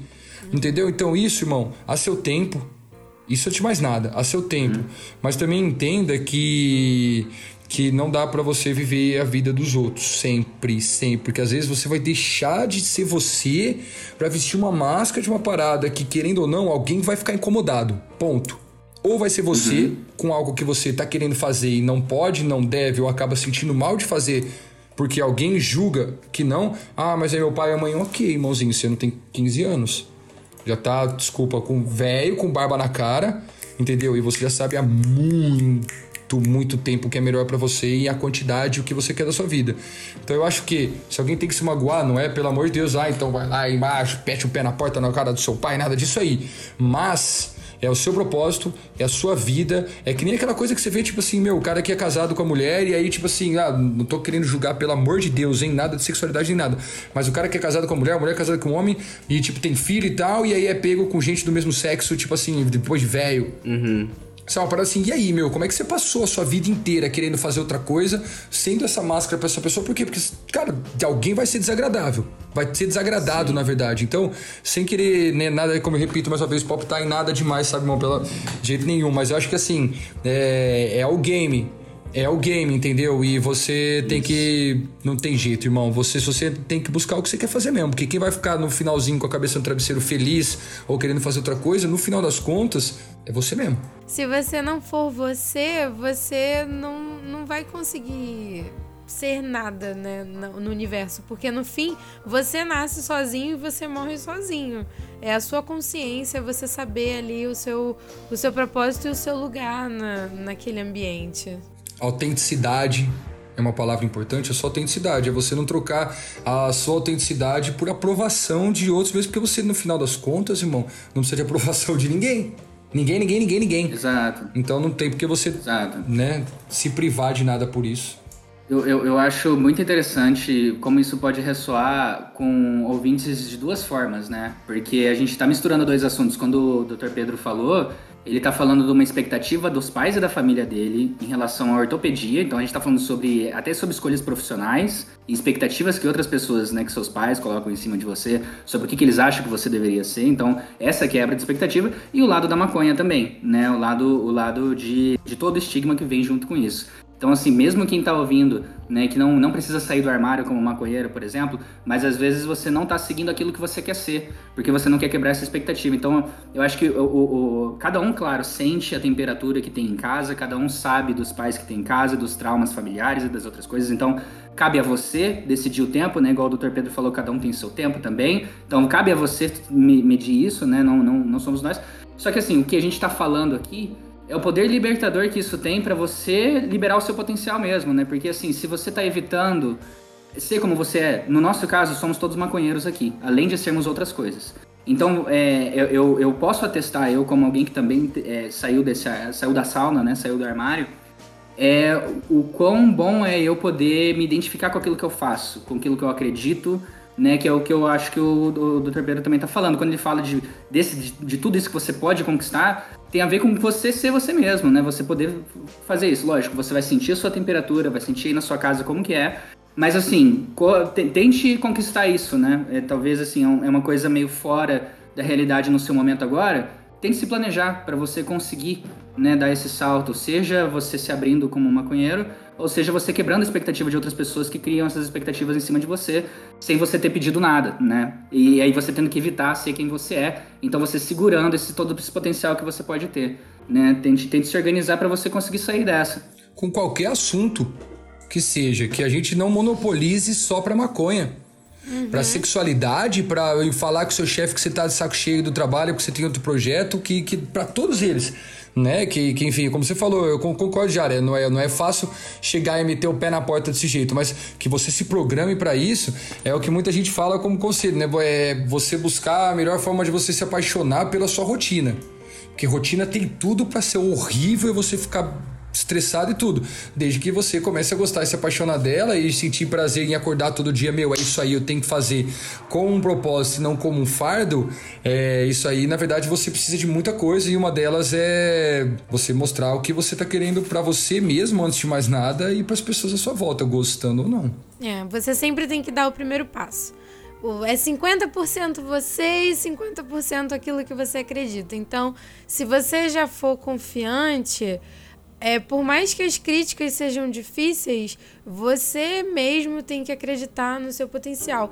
E, cara, é impressionante essa situação de, de relacionamento parental, porque às vezes tem um monte de gente ao nosso redor dizendo o quanto nosso trabalho é bom, o quanto a gente realmente tá fazendo um, uma, uma coisa muito foda, mas a gente não acredita porque a gente quer justamente a aprovação do que a gente não tá podendo ter no momento. Então, assim, a minha dica como é, acadêmica de pedagogia, né, uma pessoa que deu aula, eu acho que é assim. É, corra atrás do que você acredita, se especialize, estude, para um dia, se eles vierem a falar qualquer coisa, né? Seja sobre cannabis, seja sobre sua sexualidade, você já vai ter uma, uma construção daquilo tão definida em você que você vai saber replicar de uma forma legal e não vai te atingir de, de uma forma tão negativa quanto atingia antes, sabe? Porque às vezes bate aquela culpa cristã de será que eu tô, tô indo pelo caminho certo? Será que é isso mesmo? Mas é, é isso aí. Se você acredita, é. É.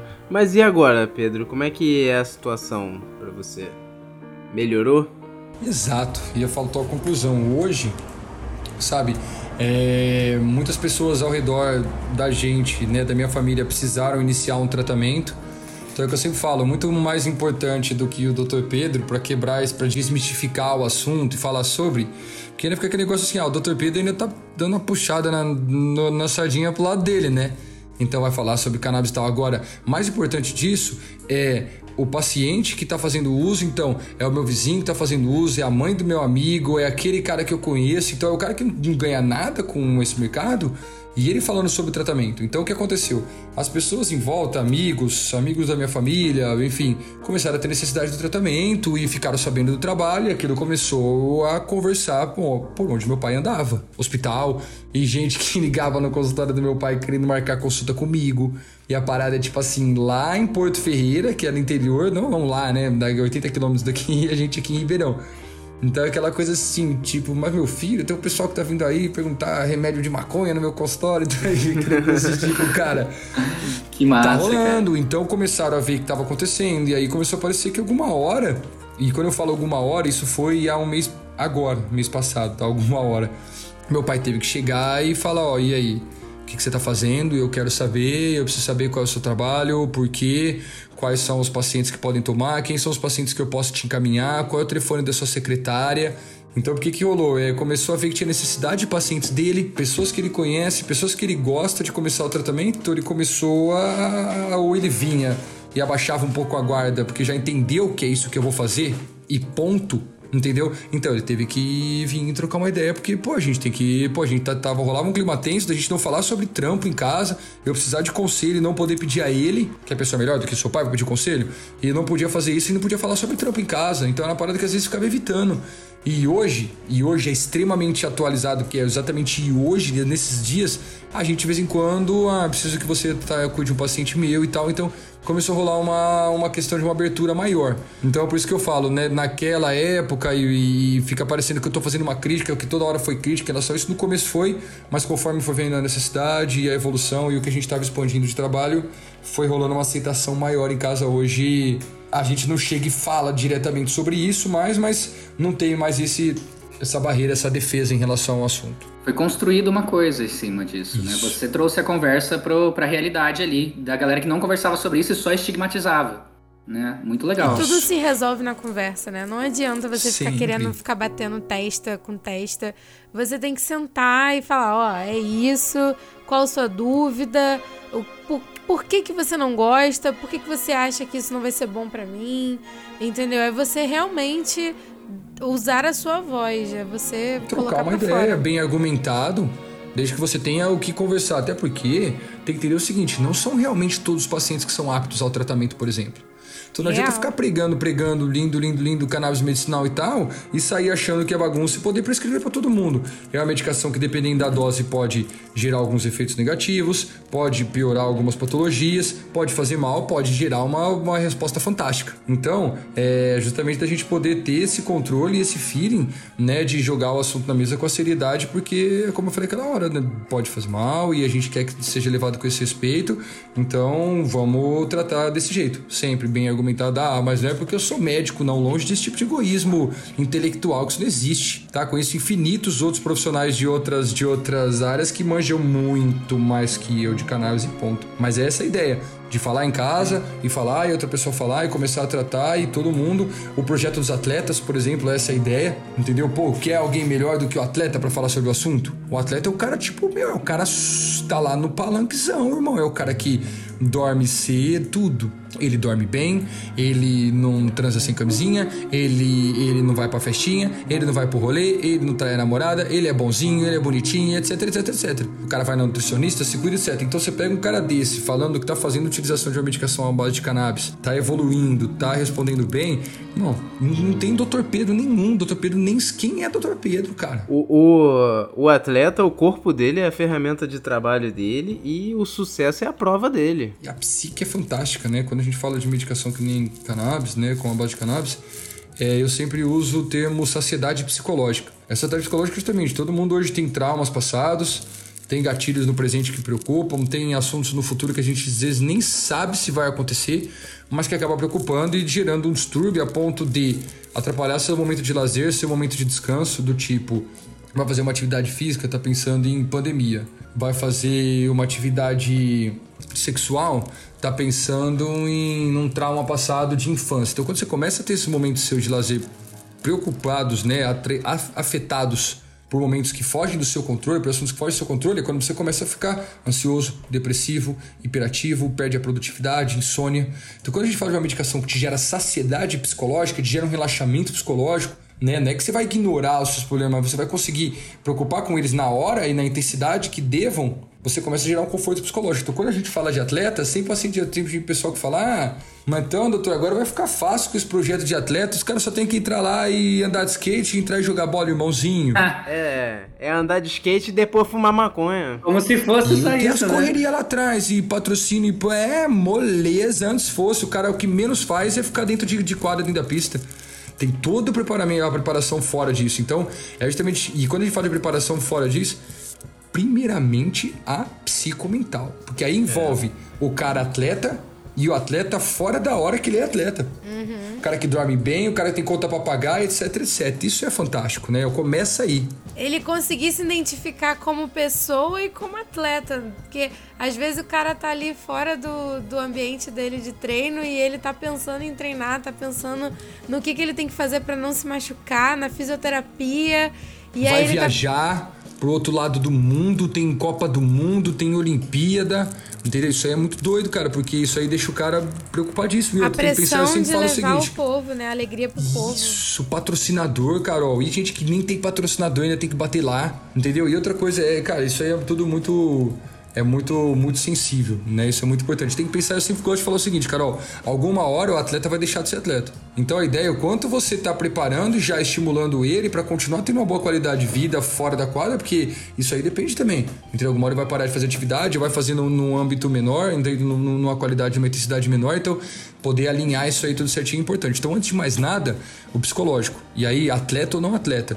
E aí depois a gente faz, por exemplo, do físico. Relaxamento muscular, recuperação muscular, pós-atividade física. Então, relaxamento de lesão, de fratura, de... Por exemplo, é... você sabe o que é crioterapia? Alguém sabe? A crioterapia é aquela banheira de gelo que o atleta fica após a atividade física, sabe? Para poder melhorar as microfraturas, ajudar nessa, nessa parte de anti-inflamatório, né? nessa questão anti-inflamatória da, das lesões musculares, por exemplo. E aquele negócio, não sei se alguém já fez, agora sabendo o que é, é extremamente desagradável. Tipo, muito desagradável. Muito. Mas tem que ser feito, porque os caras que jogam na, alta intensidade, tem treino jogo todo dia, tem que fazer. Aí, por exemplo, o que, que os caras fizeram lá? O que, que eles lançaram? O CBD e o THC têm uma absorção dermatológica fantástica.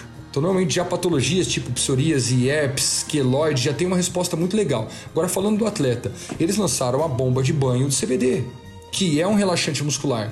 E aí o cara faz, em vez dele entrar na porcaria da banheira de gelo sozinho, o atleta entra com a namorada, com o namorado, na banheira quentinha, joga umas três bombas de CBD e dorme os dois na banheira lá. Dá uma relaxada, maravilha. curte um pouquinho. Pô, Substitui o banho geladão lá. que é horrível, que é horrível. Entendeu? Então quando a gente fala de atleta, hoje existe uma linha que é só de medicação para atleta. Tipo a Uma qualidade de. Uma melhora na qualidade de vida do atleta Entendeu? absurda. é né, fantástico. cara? entendeu? Então isso tudo a gente ainda não falou sobre durante a atividade física dele, hein? Uhum. Nós estamos falando de psicológico e de recuperação muscular, de lesão e de dor pós-atividade física. A gente tá falando do pré e do pós. Entendeu? E aí a gente entra no ciclo. Se o cara pensa que vai ter uma recuperação fantástica dessa, ele dá uns 110 a mais no treino ali. E para esse 110 a mais no treino, também tem tratamento e medicação para isso. Entendeu? Principalmente o THC, porque é uma medicação que gera hiperatividade, gera estímulo. Então, para e aí a gente se quiser a gente vai falar sobre também doping. Mas para pacientes que possam utilizar o THC, que não passam por doping, porque os profissionalíssimos passam por doping, THC não pode. Os que não são profissionais não passam por doping, pode o THC. Entendeu? Então, pré-atividade física como estimulante. Então, portanto, estimular, estimular em relação a- ao, ao foco. Segundo, em relação à contratibilidade muscular, é bem interessante, tá? E dilatação pulmonar. Então, realmente, por que, que o, THC não pode, durante a atividade, não pode pela UADA, pelo doping? Porque realmente modifica a maneira do atleta desempenhar suas atividades. Ele realmente Entendeu? vai te dar uma vantagem. vai. Entendeu? E já o CBD, como ele é um relaxante, como a gente tá falando de recuperação de pós-atividade física, não tem por que o cara utilizar pré-atividade física. Então não entra no doping. O cara vai usar antes da maratona CBD, ele vai parar e vai dormir logo. E aí a gente abre um leque gigantesco de pessoas para tratar, para falar sobre e discutir o assunto que não é médico-paciente, que são os atletas. E aí, só isso aí É uma vitrine muito boa, né? gigantesco, irmão. Porque assim, você pensa que um atleta de alta performance, ele tá procurando a melhor performance pro corpo dele, né? Então, que vitrine melhor para uma planta que foi tão estigmatizada, colocada ao lado de sei lá, né, 80 anos aí que a ONU classificou como droga letal, colocando do lado de heroína, um monte de coisa. Então a gente está aqui há 80 anos tendo lidar com esse estigma que foi criado. É, e que forma melhor de quebrar esse estigma do que mostrando, olha aqui, esse cara que performa muito melhor do que você e todos os seus tiozão aí que fala que isso é coisa de vagabundo, não sei o quê. Olha esse atleta de alta performance usando isso aqui para ter uma performance melhor ainda, né? Achei muito legal, muito inteligente essa escolha. Né? Pô, mas o negócio só vai pegar mesmo, cara, depois que for de vez pro futebol. ah, é. Porque acho que ainda tem poucas pessoas que utilizam o CBD, né? É, mas quando as coisas vão pro futebol, elas aparecem. É, tem toda a questão de patrocínio, publicidade lá, o negócio é mais chato, o pessoal é mais chato, o atleta, na verdade, do futebol, ele nem responde por si, nada, nem a água que ele toma, ele põe ele que escolhe. Então acho que assim, nem eu acho que é um mercado ali meio obscuro, sabe? É meio tenso, né? Eu nem me interesso, eu nem me interesso nele, sabe? É muito é. grande e obscuro. Acho que não tem por enquanto espaço ali. Eu acho que o que vai bombar mesmo é a galera que tá fazendo esporte, que começou na pandemia, tá ali fazendo a musculação dele, tá querendo é, trabalhar com o corpo, ser fisiculturista ou sei lá, só, só malhar, só correr, entendeu? Eu acho que esse público, o público do crossfiteiro, eu acho que esse público. Se pegar com os crossfiteiros, aí, aí prolifera. Tem que fazer mesmo, um crossfit né, só da maconha. Bomba, irmão. Sim. Academia, crossfit bomba, brother. Porque os caras treinam hard, sente Sim. muita dor e tem e sempre tá lesionado. Sempre. Mas e aí, doutor? Você, você tem algum caso de sucesso aí pra gente? Sempre quando alguém pergunta né? Que tipo de ah, caso de sucesso, ou tipo de patologia, ou tipo de doença que eu gostaria, ah, de dentre tudo que eu trato hoje, se eu pudesse escolher um ou outro tipo de medicação ou tipo de patologia, na verdade, eu acho que eu trabalharia hoje somente, na verdade, com paciente oncológico. Tá, antes de mais nada. Eu, eu tenho um carinho muito. Primeiro, acho que pela forma com a qual eles acabam procurando, que é de de certa forma com uma necessidade grande, até uma certa urgência. Então já leva uma gravidade pro caso que depois, quando você começa a melhorar, esse, essa reversão né, do, do, da importância do caso acaba sendo muito mais positiva. Ele acaba sentindo muito mais porque acaba te procurando, às vezes, no estado de um desespero né, bem intenso. Então, o paciente oncológico hoje se beneficia bastante. O primeiro lugar que tem a absorção da cannabis, então, quando a gente fala de via oral, é a absorção gastrointestinal. Pra gente entender, né, basicamente, sem ficar muito complicado. Nós, no nosso corpo tem um sistema endocannabinoide que ele é ativável a partir, né, ele tem células em quase todos os sistemas do corpo, menos principalmente do coração, e ele é ativável a partir do uso da substância. Nós já produzimos canabinoides no nosso corpo, mesmo que você nunca tenha feito contato nenhum com cannabis, você já produz endocannabinoides, que são os canabinoides produzidos pelo seu corpo, 2-AG e anandamida. O que a gente faz, a gente sabe que hoje que algumas patologias é justamente, entre outros motivos, uma disfunção desse sistema endocannabinoide, então a falta desse canabinoide. Então o que a gente faz com o tratamento é a partir de fitocannabinoides, canabinoides da planta, a gente conseguir repor essa falta nesse sistema. Então, quase todo o nosso corpo tem um sistema de ativação a partir do uso dessa substância. E o primeiro, lógico, é por qual a gente consome, primeiro contato da substância, via oral e mucosa gastrointestinal.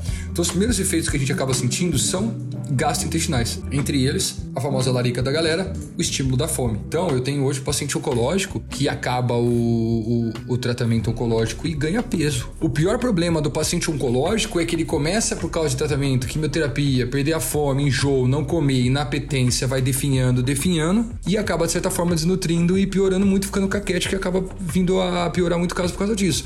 Se você estimula a fome do paciente, primeiro ponto, eu tenho paciente que sai do, do da quimioterapia e vai pro rodízio de pizza. Sensacional. Só aí você já começou a matar uma conversa aqui, tá? Segundo, efeito analgésico e anti-inflamatório. THC com efeito analgésico, CBD com efeito anti-inflamatório. Então, paciente que sente dor por causa de tratamento oncológico, por causa do câncer, ajuda muito. Então, você já está deixando o paciente com fome para comer e diminuindo as dores dele. Já falei sobre saciedade psicológica hoje. Então, pô, como mais positivo, a gente sabe que positividade envolve a evolução do tratamento, alguma hora o paciente vai ficar cutucado psicologicamente, né? Então a ideia é você ter uma medicação que te gere saciedade psicológica, você já gera três pilares importantes para o tratamento dele. Se a gente estivesse falando há dois, três anos atrás, a gente pararia essa conversa aqui. Hoje, com mais estudos, com mais produção científica, a gente hoje já sabe sobre efeitos anticancerígenos e efeitos antitumorais da cannabis. Então hoje eu posso falar com muita propriedade, com estudos embasados, não é o Dr. Pedro está inventando nada, que tem, que tem efeito anticancerígeno e antitumoral de regressão de câncer, regressão de, assim, de estudo de regressão de câncer em nível 4 cerebral, num glioma, e remissão do câncer, entendeu? De paciente que está em estado vegetativo e foi fazer atividade física. Isso é um estudo famosão, né, da, da Paula, da Estela, né, todo mundo conhece ela, e ela que fez esse estudo com o pessoal de fora do país, tá um estudo fantástico com dois, dois pacientes que tiveram regressão. Então, hoje a gente sabe de muito estudo, hoje eu tenho muito paciente meu que passa pelo tratamento oncológico, tem alta de ambulatório, não é que é alta, né, só vira aquelas consultas de acompanhamento e não tem mais que ficar acompanhando sempre. Então, de paciente oncológico que sai do tratamento oncológico assim, zero, não senti nada. Então, assim, hoje tratamento oncológico para mim, para não especificar muito um caso, é, no geral eu gosto muito de tratar esse tipo de paciente que tem um resultado legal e, como eu disse de novo, a forma com a qual eles procuram e a forma como acaba evoluindo é muito drástica essa mudança, então eles sentem isso de uma forma muito positiva e é mais notável, sabe? Ele acaba ficando não mais grato, mas vocês entendem, né? Uhum. É muito mais intenso, acaba sendo mais intenso. Querendo ou não, a gente também fica mais grato. Eu imagino você, como médico, ver o câncer, né? Que é uma doença tão assim. Tão triste em certo ponto. Minha mãe mesmo. Acho que a maioria das pessoas considera o câncer uma doença muito. assim. difícil de é, lidar. É e, debilitante, né? E você vê essa mudança assim tão, tão positiva e tão rápido de um paciente que poderia estar passando por essa situação de uma forma muito ruim, como a gente viu no Breaking Bad, né? Tipo, ali passando uhum. mal. Uhum. É, porra, imagina se o, se o nosso Valtinho tivesse o CBD ali. Nossa, ele, taria, ele teria melhorado, ele teria ficado muito bom. Sim, se o, o Walter White tivesse se tratado com cannabis, ele tinha parado na primeira temporada. Ele ia ter ficado tão feliz que ele não ia nem pensar em produzir metanfetamina. Acho que foi por isso que não deram para ele na primeira temporada a cannabis, né?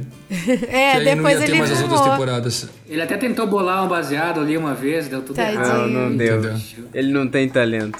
Na dúvida, melhor não. Mas é isso, é muito legal saber que diversos tipos de pessoas, tipo, desde um atleta de crossfit que a gente conhece na nossa esquina até uma pessoa com câncer terminal consegue ter acesso a cannabis e conseguir resultados incríveis, assim, tipo, por uma planta que é tão reprimida e tão rejeitada, assim. Eu, eu, eu tenho uma pergunta, doutor Pedro, aproveitando também a sua, a sua experiência, cara. Porque você falou sobre recuperação, né? Falou também sobre é, pilares para facilitar essa recuperação, né? Não só da, da planta agindo diretamente como como a regressão, mas também nas outras coisas que já sabiam-se antes disso, né? De, de, qualidade de vida e tal. Mas aí eu, eu queria perguntar também sobre aplicação em, em cuidados paliativos. Quando a pessoa está num estágio terminal e, e existe esse, essa preocupação da qualidade de vida é, na fase final, né? Quando não, não se tem mais recuperação. É, você tem algum, alguma, alguma coisa para compartilhar a respeito disso? Existe alguma, algum estudo? Não sei. Estou perguntando assim aberto porque me vê essa, né, falando desse assunto, que é um assunto tão tenso, né, do câncer, aí eu, me puxou essa, essa linha dos, dos cuidados paliativos também. Existe algum uso, alguma coisa nesse sentido? Perfeito. Para começar, já, é, eu já não é nada não é nada contra o seu termo nem nada. Eu pra gente já quebrar esse, eu não gosto, você vai entender. Eu não gosto do termo cuidado paliativo, tá? Porque isso é um termo médico que às vezes médico usa quando tipo assim, ah, é, é paliativo. Você ah, entende? Tá. Eu, não, eu não conhecia esse contexto. Eu tô assim. Ah, não, né, isso é particular meu. Assim. Isso é particular ah, tá. meu. Tá. Não é o que você vai ouvir em hospital ou de médico por aí. Tá? Isso é um pouco uhum. meu. Essa questão, eu não gosto, na verdade, por mais que na teoria seja isso, possa ser. Eu já não gosto de falar pro paciente, ah, tipo, meu, imagina você falar pro cara, ah, mas você tá em, em cuidado paliativo, irmãozinho, mas e aí? Entendeu? Então eu, particularmente, eu, Dr. Pedro, não gosto desse termo porque dá muito uma, uma impressão de desistência. Você entende? E aí, irmãozinho, pô, pra quem a gente pega nego que chega morto no hospital e fica lá massageando uma hora o peito do cara suando e o cara volta, você vai falar para mim que o cara que tá vivão conversando comigo, nós vamos ficar falando de ah, o cara tá morto e chama o caixão porque já já ele vai cair para dentro, e aí? Entendeu? Então eu, na verdade, aí é coisa minha, tá? Essa questão de paliativo, e aí, eu tirando já para você esse contexto grave da conversa, a gente recua um pouco pro câncer em geral. Uhum. Usar uma medicação para estimular uma fome um pouquinho, para tirar as dores principalmente.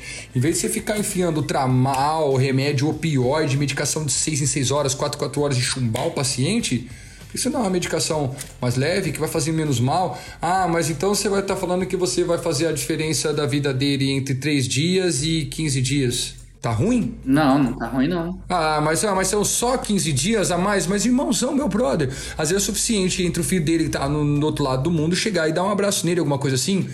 Entendeu? Então acho que assim, essa questão do cuidados paliativos é o contexto geral mesmo, tá, Jara? Estímulo da fome, principalmente tirar as dores, esse conforto psicológico, tá? Tanto que, por exemplo, o paciente oncológico, o paciente que tem autorização do THC no nível maior do que aquele, sabe aquele 0,3% que a gente sempre ouve falar? Vocês sabem? Uhum. É, que a quantidade de THC que pode entrar no Brasil é aquele 0,3%. O paciente oncológico, ele pode ter uma autorização de fazer um THC maior. Por quê? Por dois motivos. Primeiro, o THC no nível alto, ele sim tem um efeito anticancerígeno antitumoral. O cara que descobriu isso foi um paciente chamado Rick Simpson. Sim, é, Rick Simpson é, era louco, louco, mano. Ele é, é não era o Simpson lá do, dos Simpsons, é o Rick Simpsons. E ele, na verdade, ele descobriu que o THC numa quantidade muito alta tinha efeito anticancerígeno, plantou, extraiu óleo, tanto que é um óleo com THC isolado que ele é bem mais grosso, sabe, mais concentrado. Conseguiu se tratar com, com, com o THC e ele foi, tipo, morrer anos depois de, tipo, tô chutando isso, tá? Mas tipo, uma parada, tipo, sei lá, acidente de carro, alguma coisa nada, nada a ver, nada a ver. Com, com, com câncer. Entendeu? Tanto que hoje, mundialmente, esse óleo com THC mais intenso, que é especificadamente entre outros motivos, câncer e epilepsia, é o RSO, é o Rick Simpson Oil. Hum. Mundialmente. Hum. E os nos pacientes que têm autorização para fazer a importação do, do, medicação aqui no Brasil são os oncológicos. Justamente por esses hum. efeitos do THC mais concentrado. Então, o THC já tem essa vantagem aí, tá? Em relação à medicação. E outra coisa, quando a gente fala da questão do THC muito alto, ter efeito psicoativo, aquela coisa, no THC muito alto, realmente para ela, pô, aí você falando de, de bom paliativo, o paciente que está num conforto já, você tem uma medicação que gera um pouco mais de psicoatividade, esse relaxamento mais intenso psicológico, é outra vantagem interessante, né? Então, uhum. por exemplo, aí é para pegar até nível de, de vocês entenderem, aquele 0,3% que eu falei, tá? Por que, que eles limitam o 0,3% que pode entrar no país? Tá? Para afastar dois tipos de pessoa. Primeiro, o pessoal do recreativo, tá? E aí, antes de mais nada, deixar bem claro, aqui no Brasil, por outros motivos maiores que não são a preocupação com o paciente melhorar, a gente, o médico não pode prescrever o uso inalatório da cannabis, o ato de inalar a cannabis. Mas em países como Estados Unidos, Canadá, Uruguai, que tem mais tempo de medicação e é bem levado muito mais a sério em política de saúde pública, o médico pode prescrever o vaporizador, a flor para o paciente fumar. Para tirar, porque como tem uma receptação mais rápida e mais intensa, o paciente em crise de pânico, crise de dor, insônia, faz o uso inalatório, o que o vaporizador, a bombinha, já viu aquela bombinha L, uhum. aquela de asma? Sim. Então, e o paciente ajuda ele a dormir. Fantástico. Então, antes de mais nada, até para fechar esse parênteses, aqui no Brasil a gente não pode prescrever o uso inalatório de cannabis, mas é fantasticamente medicinal. Fecha parênteses, tá? Então, quando a gente fala desse tipo de medicação, o legal é exatamente você poder ter a favor esse tipo de esses dois tipos de, de, de uso. Então o THC 0,3%, tá? O THC muito alto para a galera do inalatório e aí, do inalatório recreativo, não medicinal. O cara que fuma pra ir pra festa, pro show, pro rolê, pra praia, nenhum problema com eles, sem problema nenhum, cada um faz o que quiser. É, para eles, o uso inalatório, quem gosta de fumar, o THC, quando você aquece ele, quando você gera combustão, ele promove efeitos psicomiméticos e psicoativos intensos. Por isso que a galera que fuma recreativamente prefere espécies com maior teor de THC. Ou seja, quando você coloca o THC a 0,3% na medicação, quando você coloca fogo nele, por mais que você coloque no seu cigarro infinito daquele óleo de THC, quando você coloca fogo nele, ele dispersa e ele não vai gerar o efeito que o pessoal do recreativo procura. Hum. Então, quando você limita o 0,3%, primeiro, você já pega a galera do recreativo e já faz assim, ó, vocês ficam de lado. Vocês já não vão querer comprar o remédio. Ponto. E segundo, para o paciente que sem querer ah, a vovozinha tem que tomar 3 gotas, sem querer ela toma 33 gotas. Para não fazer mal esse THC, ele vem numa dose muito baixa que ele não chega a hiperdosar, a, impregnar. Ou seja, ele facilita, né? Ele facilita, ele ajuda porque ele ali ele tem os efeitos terapêuticos também, mas eles controlam essa questão, isso é mundialmente, eles têm esse controle normalmente do 0,3%. Então tem isso aí por questões né, até mais do que medicinais, mas tem esse, essa questão desse controle do tanto de THC. E para fechar esse gancho, o paciente oncológico tem autorização de um THC num nível elevado, justamente pelos efeitos oncológicos, antitumorais e anticancerígenos. Exceção da regra. Sensacional, cara. Eu sempre fico muito feliz com todas essas aplicações, cara. Eu, eu, eu sou um cara. Eu sou mole, eu sou chorão, entendeu? Uhum. E aí, às vezes, assim, eu tô estudando e aí, sei lá, aí o professor começa a falar assim, não, porque a criancinha que tinha não sei quantas crises epiléticas, e eu fico assim, meu Deus, essa criança. e aí, tipo assim, e aí você vê casos de, de crianças, né, cara, com, com crises, criança é muito forte, assim, pra mim, e com crises epiléticas, e é tipo... 50, 60 crises num dia e, e abaixar para duas, uma, zero, sabe, em dias. E cara, isso é uma coisa que que não tem como assim ser contra isso, tem que ser muito mau caráter, cara. Você tem que ser muito mau caráter para você fingir que isso não acontece, fingir que isso não é bom, mentir sobre, entendeu? Não dá. Então, cara, Ou você é... tem outras intenções por trás ou você tem outras intenções por trás, exatamente. Que é até pior do que o mau caráter ainda, que às vezes o ignorante, o mau caráter, preconceituoso, é isso aí é enraizado mesmo. O problema é o cara que tá com outras intenções aí, e esse é piorzinho, porque ele sabe o que tá fazendo. Aí é intencional. Então, cara, esse papo aí que a gente falou que não ia ser palestra, mas acabou virando palestra, mas não que não que seja ruim, cara, foi muito bom, muito elucidador, eu aprendi bastante, entendeu? É, eu me senti, sei lá, assim, como se eu estivesse ouvindo o mestre dos magos falar para mim e eu tivesse sentadinho assim de perninha cruzada, olhando fixamente para ele e absorvendo toda todo aquele conhecimento, cara realmente, é, eu, às vezes eu brinco, eu falo assim pros meus amigos, só me chama de Doutor Maconha. Mas é, eu me sinto. Eu, eu, não me sinto nem um, um doutor prensadinho do lado do, do Doutor Pedro. doutor prensado. É o Doutor Maconha Oficial. de verdade. Eu sou só. Original. É, eu, eu tô me sentindo o Doutor Prensadinho da Flor Roxa. Fiquei honrado com a menção, viu, do mestre dos magos. Mas, cara, é... muito obrigado, Pedro. Cara, você é muito gente boa. Eu adorei gravar com você, entendeu? Eu adorei gravar com todos vocês que estão aqui. Mas é... foi sensacional, cara. Eu realmente aprendi muito. Foi, foi muito bom, foi muito bom mesmo. Verdade, foi muito. Acho que foi muito bom tanto pra gente, que por mais que, por exemplo, o Jonathan estude bastante e eu faça vários designs pro prensado, nem sempre eu acabo parando e realmente absorvendo todo aquele conteúdo. Então, eu acho que a gente falou do assunto de uma forma muito legal. Acho que muita gente que vai ouvir esse programa vai refletir um pouco mais, sabe? Se já conhece o tratamento, vai procurar ler mais sobre e se não conhece vai ficar encantado, né, de saber que, que a gente pode atingir o potencial da cannabis em tanto, tantos níveis dentro da nossa vida. Então acho que foi muito assim, muito gratificante a sua participação no nosso programa e muito bom mesmo, assim, muito legal. Espero que a gente possa fazer outros projetos lá no Prensado, com posts, com vídeos, acho que vai ser bem legal também.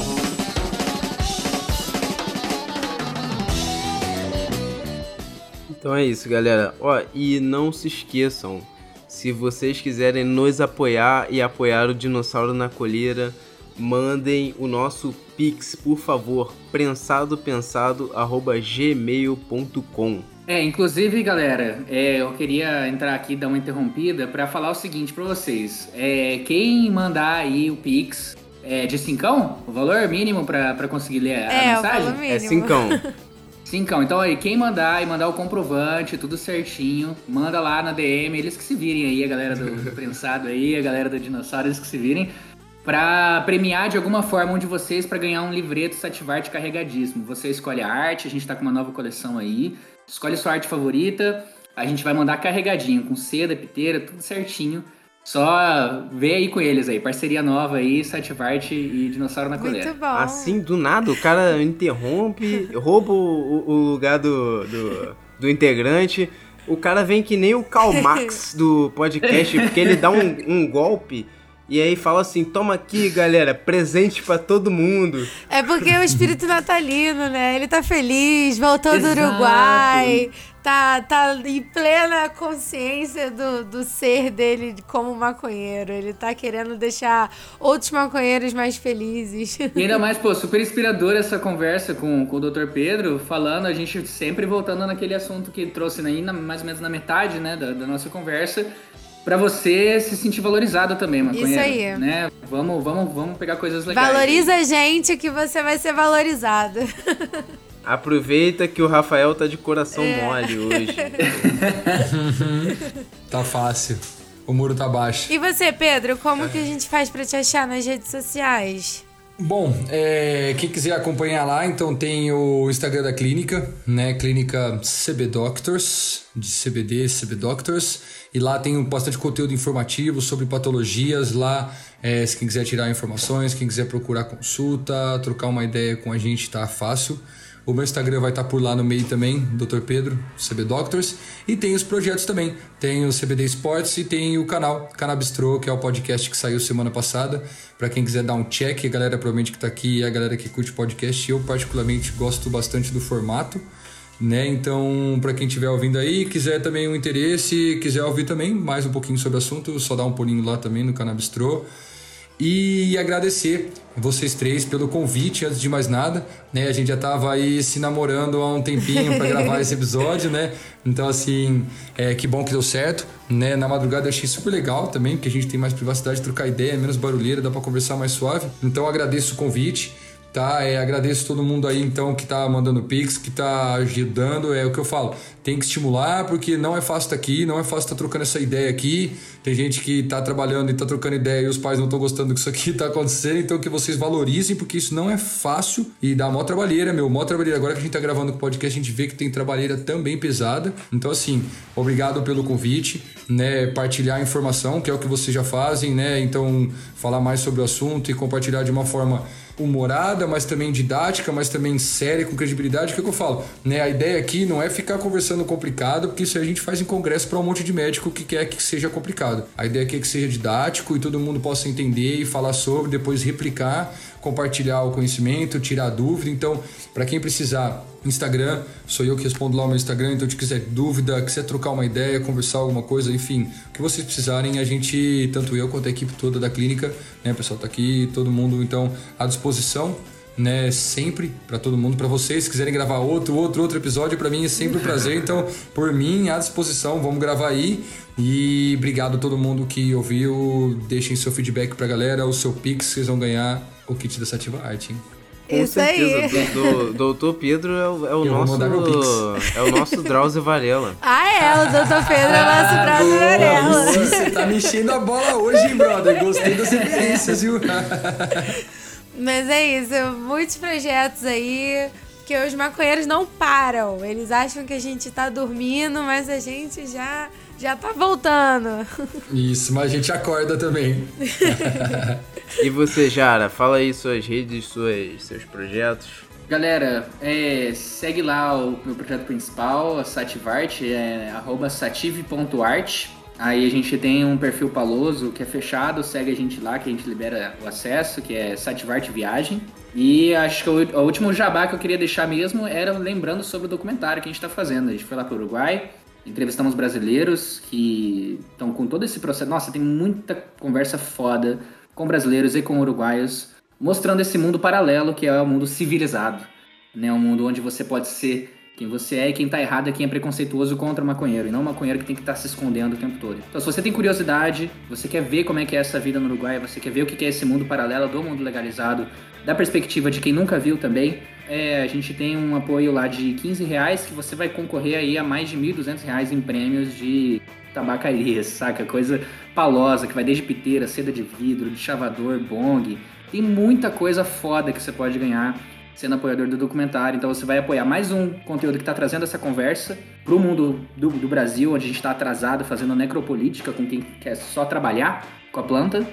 É, então você vai ajudar a trazer essa discussão e você ainda pode ganhar um monte de coisa foda. Então eu queria só deixar essa última mensagem aí também. Vai lá na nossa, na nossa página, e apoia nosso projeto também do documentário. Valeu, galera. Muito Gente, bom. é sensacional. É só, essas, é, é só essas duas pessoas aqui. É conteúdo que não acaba mais. Você vai ter muito entretenimento na sua internet, entendeu?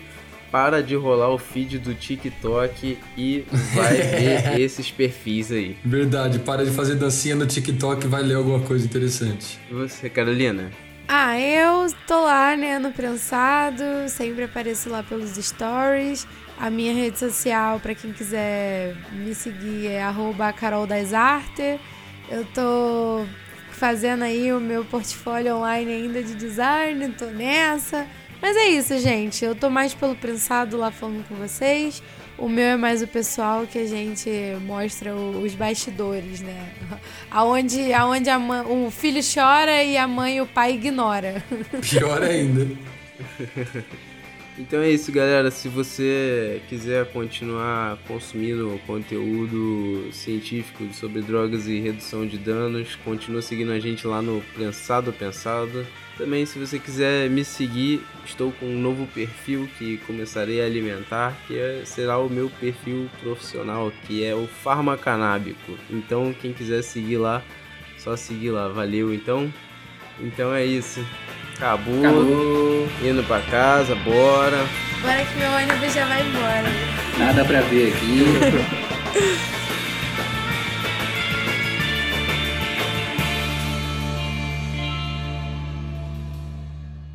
Ficha técnica do episódio. Esse episódio teve arte de Carolina Rezende, roteiro de Yuri Gilbert, direção de Jonatas Reis e edição de Heitor Paduan.